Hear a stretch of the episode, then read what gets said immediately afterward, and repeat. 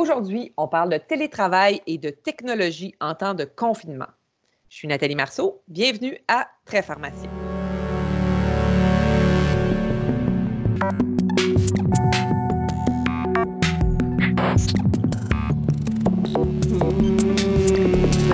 Bonjour à tous.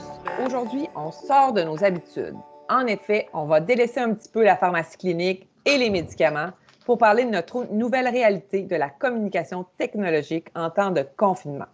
On va donc vous parler des meilleurs outils pour des vidéoconférences optimales, des meilleures pratiques à adopter face à vos communications technologiques avec vos patients ou vos collègues et finalement, on va discuter un petit peu de sécurité. Et pour parler de tout ça, Très Pharmacien a fait appel à un passionné de technologie, Denis Lebel, qui est aussi, faut-il le préciser, pharmacien et chef adjoint au département de pharmacie du CHU Sainte-Justine. Bonjour Denis. Bonjour Nathalie. Merci d'être là pour ce premier balado hors série. En fait, il faut le dire aux auditeurs, c'est un peu ton idée. Euh, nous avons d'ailleurs trouvé que c'était très à propos dans la situation de confinement que plusieurs d'entre nous vivons. Dis-moi, pourquoi penses-tu pertinent de discuter technologie en ce moment? As-tu été témoin de faits cocasses pendant tes interactions en télétravail?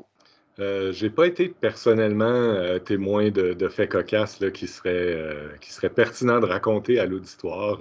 J'ai bien vu toutes sortes de trucs qui ont été diffusés sur Internet et tout ça, de, de, personnes habillées légèrement qui passent derrière quelqu'un qui est en visioconférence et tout ça, puis ça me fait rire. mais moi, je suis pas perturbé par des enfants qui, qui s'immiscent dans des, dans, des, dans des Zooms ou des Teams ou quoi que ce soit. Là, ça, euh, on, travaille euh, de toutes sortes d'endroits maintenant, puis euh, c'est plutôt naturel. Moi, ce qui m'énerve personnellement, c'est les sons incongrus là, dans, les, dans les visioconférences, dans les téléconférences, et puis j'essaie de trouver les moyens pour ne pas être à l'origine de ces sons-là.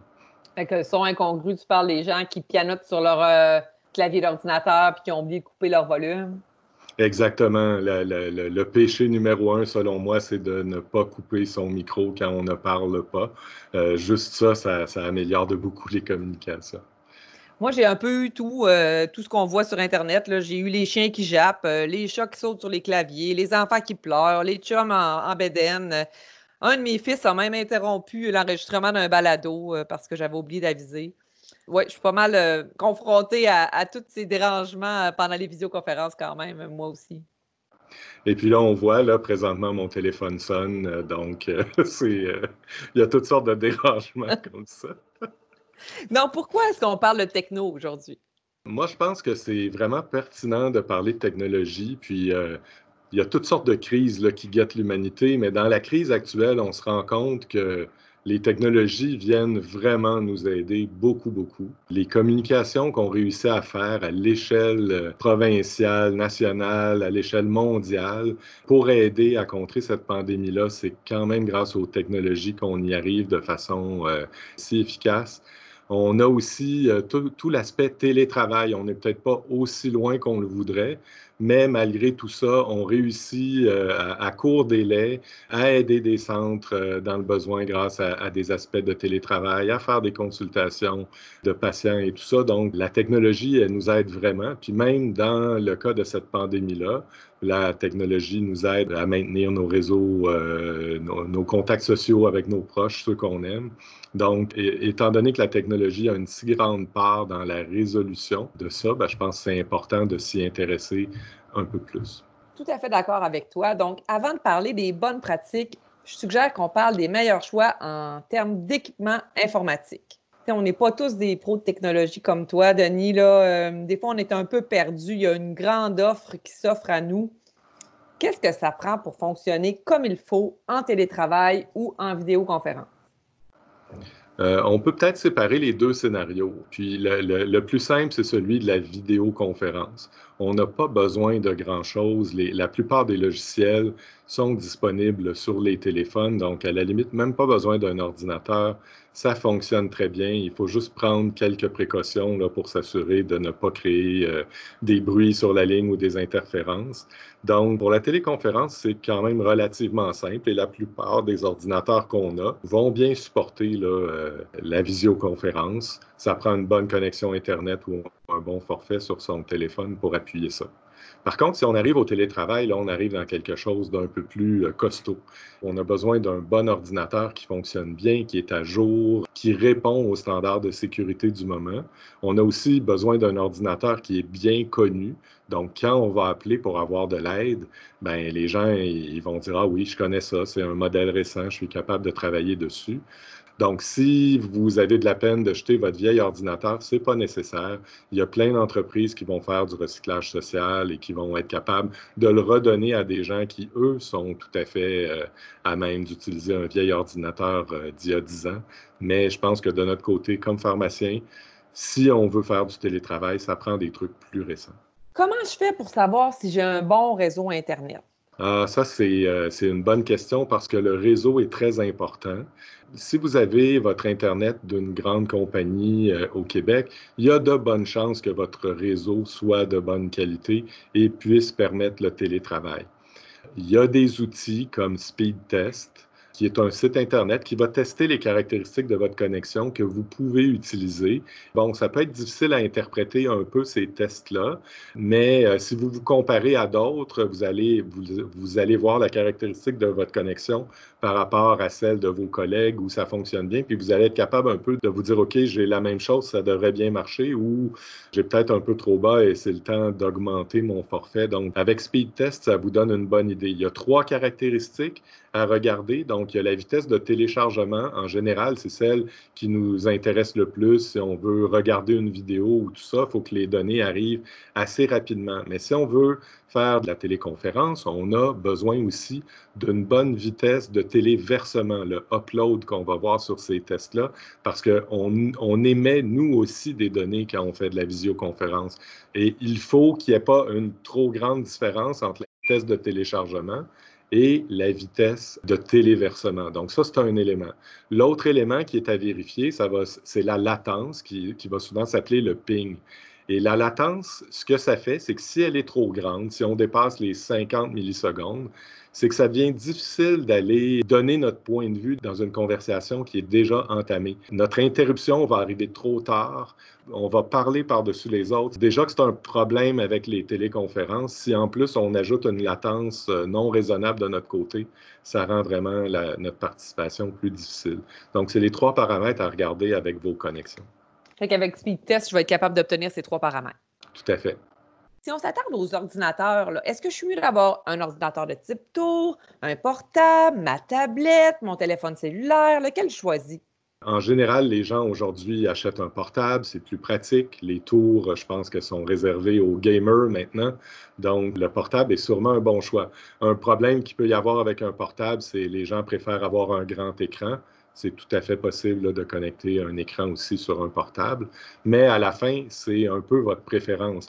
Tant que vous achetez un modèle récent d'une compagnie euh, reconnue, donc euh, évidemment, vous avez les produits Apple, vous avez les produits de Microsoft. Au niveau des ordinateurs, il y a Dell qui est une compagnie qui est bien reconnue. Donc, si vous faites un choix dans cette gamme-là, et que vous ne euh, cherchez pas le rabais à tout prix qui vont vous donner pour pas cher un ordinateur vieux de 4 ans, donc, avec tout ça, je pense que vous êtes en moyen d'avoir une bonne machine de départ et d'avoir le support quand vous en aurez besoin. Et est-ce que tu me recommandes d'acheter une webcam ou bien la vidéo de mon portable, c'est suffisant? La webcam, à mon sens, elle, n'a pas d'utilité pour euh, l'utilisation euh, à tous les jours. Si vous en avez une sur votre téléphone ou sur votre euh, portable, c'est tout à fait suffisant. D'acheter une webcam, c'est peut-être si vous avez fait le choix d'acheter une tour. À ce moment-là, souvent, il n'y a pas de caméra incluse, donc c'est le moyen d'avoir ça.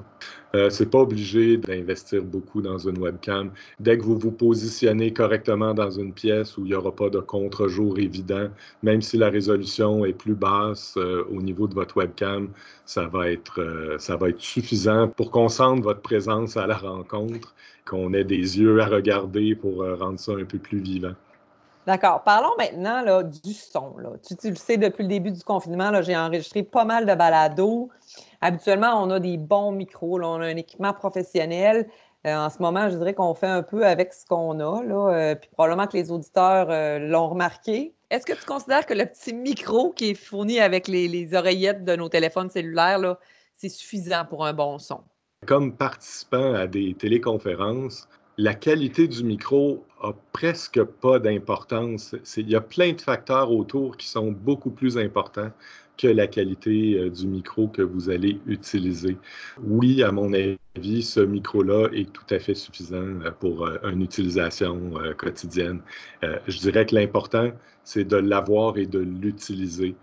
Donc, ceux qui n'utilisent pas leur micro, c'est eux qui amènent des problèmes dans, dans les téléconférences parce qu'ils vont utiliser souvent le son de leur PC qui est diffusé dans la pièce le micro écoute déjà le son de la pièce et essaie de le rediffuser au groupe. Et il y a le logiciel de Zoom ou de Teams ou, euh, qui essaie de contrecarrer ça. Et c'est là qu'on entend toutes sortes de sons étranges dans la téléconférence, des sons d'aquarium, des sons, des clics, des, toutes sortes de bruits.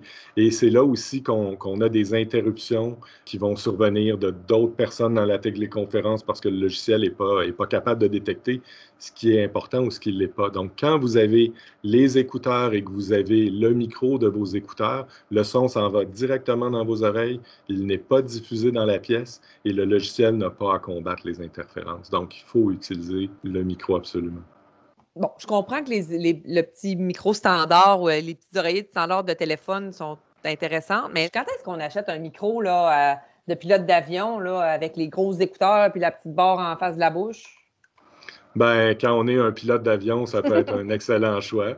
Et puis sinon, quand on est gamer ou podcaster professionnel, euh, moi je pense aussi que c'est un excellent choix. Nos environnements sont de toute façon pas très idéaux. Moi, pendant que je vous parle, j'ai au-dessus de moi un ventilateur qui a un bruit de fond constant. Et euh, ça, la qualité de mon micro va jamais remplacer le mauvais environnement dans lequel je suis on achète ça quand on est un enthousiaste et, qu'on veut vraiment les acheter. C'est bon, c'est clair. Denis, j'ai tout ce qu'il faut. J'ai un bon ordinateur, j'ai des bons écouteurs, un bon micro, mais pourtant, ça ne fonctionne pas. Je fais quoi là? Je t'appelle? Bien, avant de m'appeler, il y aurait quelques vérifications à faire.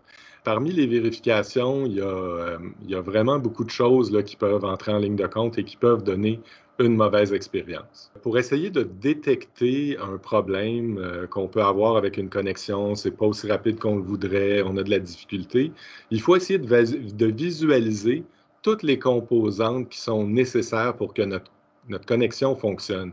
Et il peut avoir des problèmes à chacune de ces étapes-là. Je vais vous les diviser en sept étapes, puis l'idée, c'est pas de les, de les retenir, mais c'est de, de voir la complexité du système. Donc, il y a votre ordinateur personnel qui peut être la source de la lenteur. Ça peut être parce qu'il y a un antivirus qui fait un job, ça peut être pour toutes sortes de raisons, une mise à jour qui décide de partir de façon euh, impromptue. Donc, ça, c'est un problème. Ensuite de ça, le VPN sur l'ordinateur. Si vous voulez faire du télétravail et vous connecter à distance, il doit avoir un logiciel de VPN qui est un réseau virtuel qui amène la sécurité à votre connexion. Ce qui est important de savoir, c'est que c'est le réseau, le MSSS, qui fournit ce service-là de VPN. Et puis, euh, ça peut être engorgé, ça peut être ralenti, il peut avoir toutes sortes de difficultés reliées à ce logiciel-là. Le troisième point à évaluer, c'est votre réseau Wi-Fi euh, à la maison. Donc, vous avez beau avoir testé votre connexion, avoir vu qu'à tel endroit, euh, ça fonctionne bien. Si vous, vous êtes déplacé dans la maison puis que vous commencez à faire votre visioconférence ailleurs, ça se peut que le réseau atteigne pas bien l'endroit où vous êtes présentement. Il y a des murs, il y a, euh, il y a toutes sortes d'obstacles et le signal ne se rend pas bien. Ensuite de ça, une fois qu'on part du Wi-Fi, on s'en va au quatrième point qui est votre connexion Internet. Donc, on a parlé tantôt comment on peut voir pour euh, la diagnostiquer, voir si elle est bonne. Mais même si vous avez une excellente connexion Internet, il se peut que momentanément, il y ait un problème, il y ait un problème dans votre secteur et que votre connexion soit momentanément dégradée, ou euh, vous êtes deux à faire du télétravail à la maison, plus trois enfants qui jouent à Fortnite, ben, ça peut taxer. Donc, ça peut, euh, des situations comme ça, comme tu l'as vu, ça peut taxer même les meilleures connexions Internet. Donc, il faut euh, à ce moment-là faire des choix et ressortir le Monopoly. Euh, ensuite de ça, on arrive à une cinquième étape à l'hôpital. Donc, à l'hôpital, il doit avoir un logiciel de gestion de connexion à distance qui gère de quelle façon vous accédez à un poste de travail. Chez nous, on a VMware Horizon. Dans d'autres centres, c'est Remote Desktop et tout ça. Donc, à l'intérieur de ça, il peut avoir des problèmes aussi pour donner euh, l'accès à un poste de travail à une session.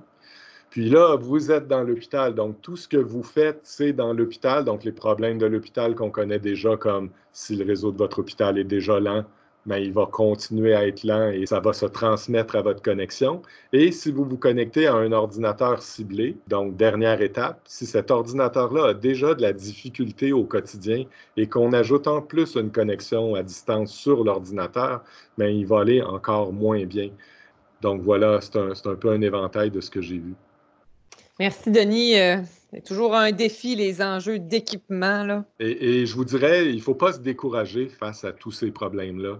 Il faut juste être dans un bon état d'esprit quand, on embarque là-dedans, s'assurer qu'on va avoir du support dans notre établissement, euh, quelqu'un qu'on va pouvoir appeler. Puis idéalement, il faut le faire en amont. Il ne faut pas le faire quand on arrive en période de crise.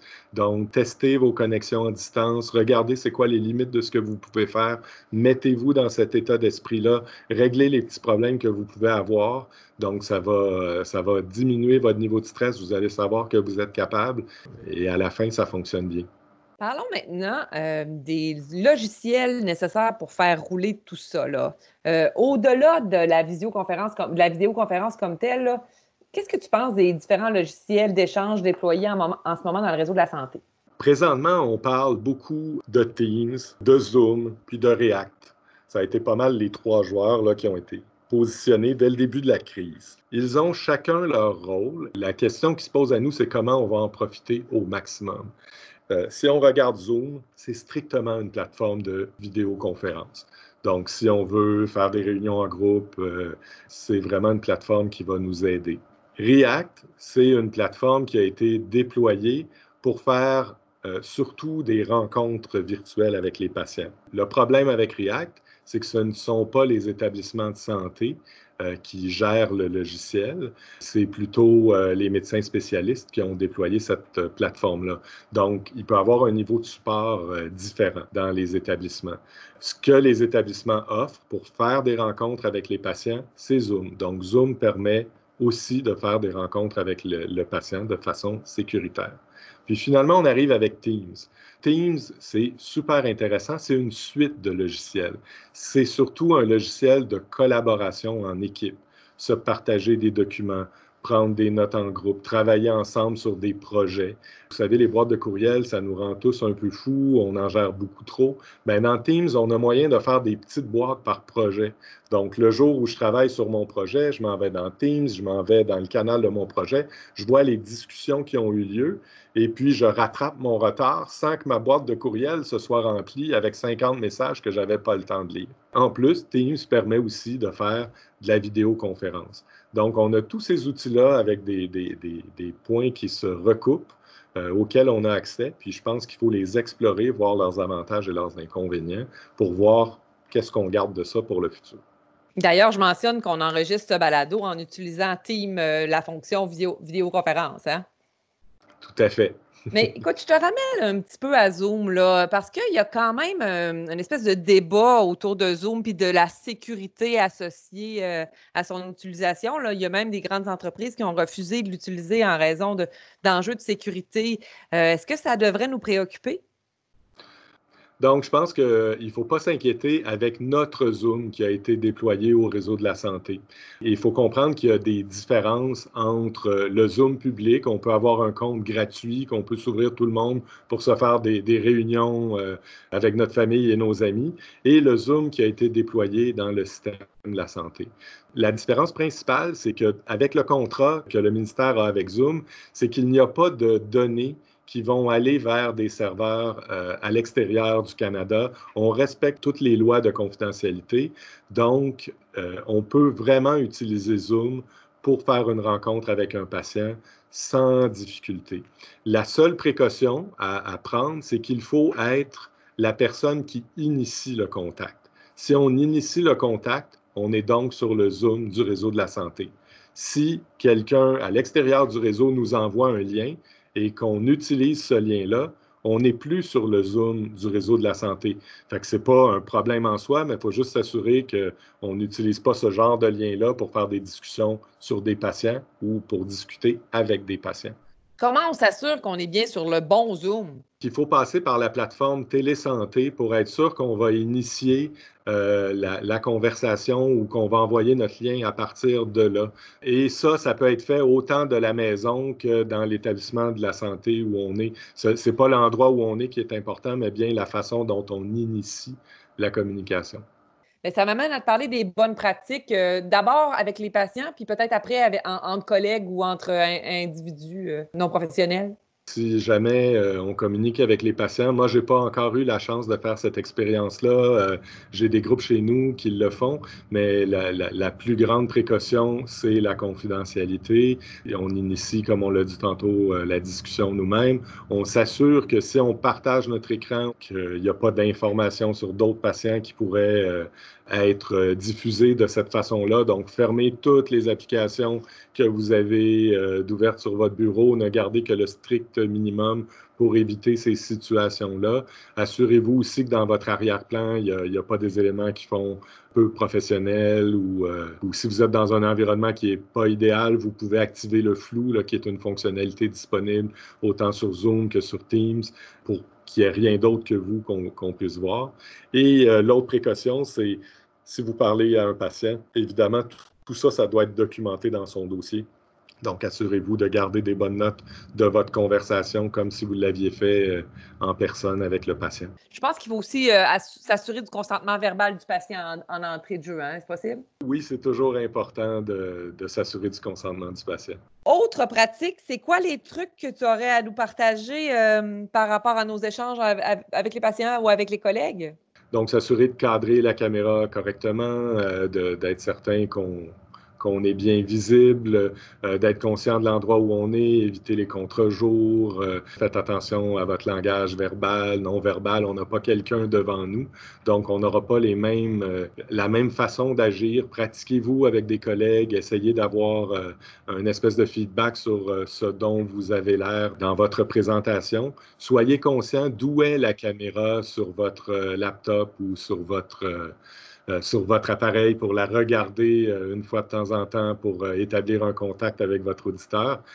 donc, ça, c'est des trucs que je pourrais vous donner. Mais oui, parce que je disais justement là, que finalement, on oublie, des fois, on oublie qu'on parle à un humain. Là. On parle à un humain à travers un ordinateur.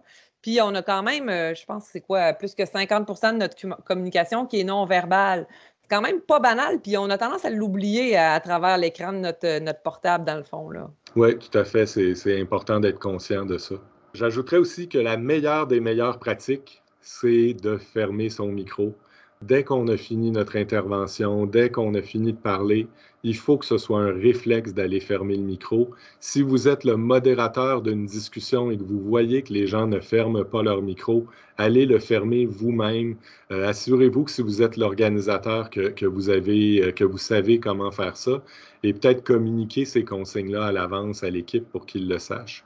Puis euh, en, point complémentaire aussi, la caméra, c'est la même chose. Donc, si on est euh, un moyen groupe, qu'on a des discussions actives et tout ça, euh, je pense que c'est une valeur ajoutée d'avoir la caméra allumée. Mais si le groupe est de plus en plus grand, ben, je pense que c'est mieux de le fermer quand on n'a pas la parole, de fermer sa caméra. Aussi, bon, si vous mangez pendant la conférence ou si vous devez travailler à autre chose, ben, par politesse, je pense que c'est mieux de fermer la caméra à ce moment-là. Bon, maintenant, on peut peut-être parler un petit peu de sécurité. Là. On en a parlé un petit peu tout au long du balado, là, mais mettons un exemple. Est-ce que je peux partager mon portable ou mon ordinateur avec lequel je ferai de la validation à distance, par exemple, avec mon adolescent pour qu'il fasse, euh, qu'il joue à Fortnite, euh, comme on disait tantôt? Je dirais que la réponse simple, si on ne veut pas trop se casser la tête, ça devrait être non, ça évite tous les problèmes. Il faut s'arranger pour être comme à l'hôpital. Il faut toujours travailler sur notre session, sur notre ordinateur. C'est pas grave de partager l'appareil physique avec quelqu'un d'autre, tant que cette autre personne-là travaille sur son compte et que nous, nous travaillons sur notre compte. Mais ce qui est fait souvent avec des ordinateurs de la maison, c'est qu'il n'y a qu'un seul compte, le mot de passe est partagé à toute la famille. Si vous êtes dans cette situation-là, il ne faut pas partager votre ordinateur ou il faut le configurer avec des comptes différents pour que, pour que ce partage-là puisse être puis l'autre question que j'ai, est-ce que je peux prendre des photos d'une plaie ou de, quelque chose euh, qui, qui, aura un lien avec le patient, puis l'envoyer à un collègue pour consultation? Cette question-là, elle m'embête tellement, Nathalie. La vraie réponse, c'est évidemment non, parce que si tu prends la photo, tu la prends avec ton appareil personnel et c'est des, il n'y a pas plus personnel que la photo d'un bobo de quelqu'un. Et, euh, euh, évidemment, après ça, le but, c'est de l'envoyer à quelqu'un d'autre pour avoir un avis. Donc, on s'en va sur un autre appareil insécure. Fait que c'est sûr que tout le monde nous dit de ne pas faire ça. Donc, il ne faut pas faire ça. Par contre, ce qui m'embête ou ce qui me désole plutôt, c'est que ça fait 20 ans qu'on est capable de prendre des photos avec nos appareils personnels. Donc, ça fait 20 ans qu'on devrait avoir les moyens et des consignes pour être capable de le faire et de le faire adéquatement en respectant euh, toutes les normes de sécurité, puis en s'assurant que tout ça est documenté au dossier du patient. Donc, il faut vraiment rapidement que ce genre d'outil-là soit développé, puis qu'on puisse, euh, qu'on puisse le faire, mais correctement. Tout à fait d'accord avec toi.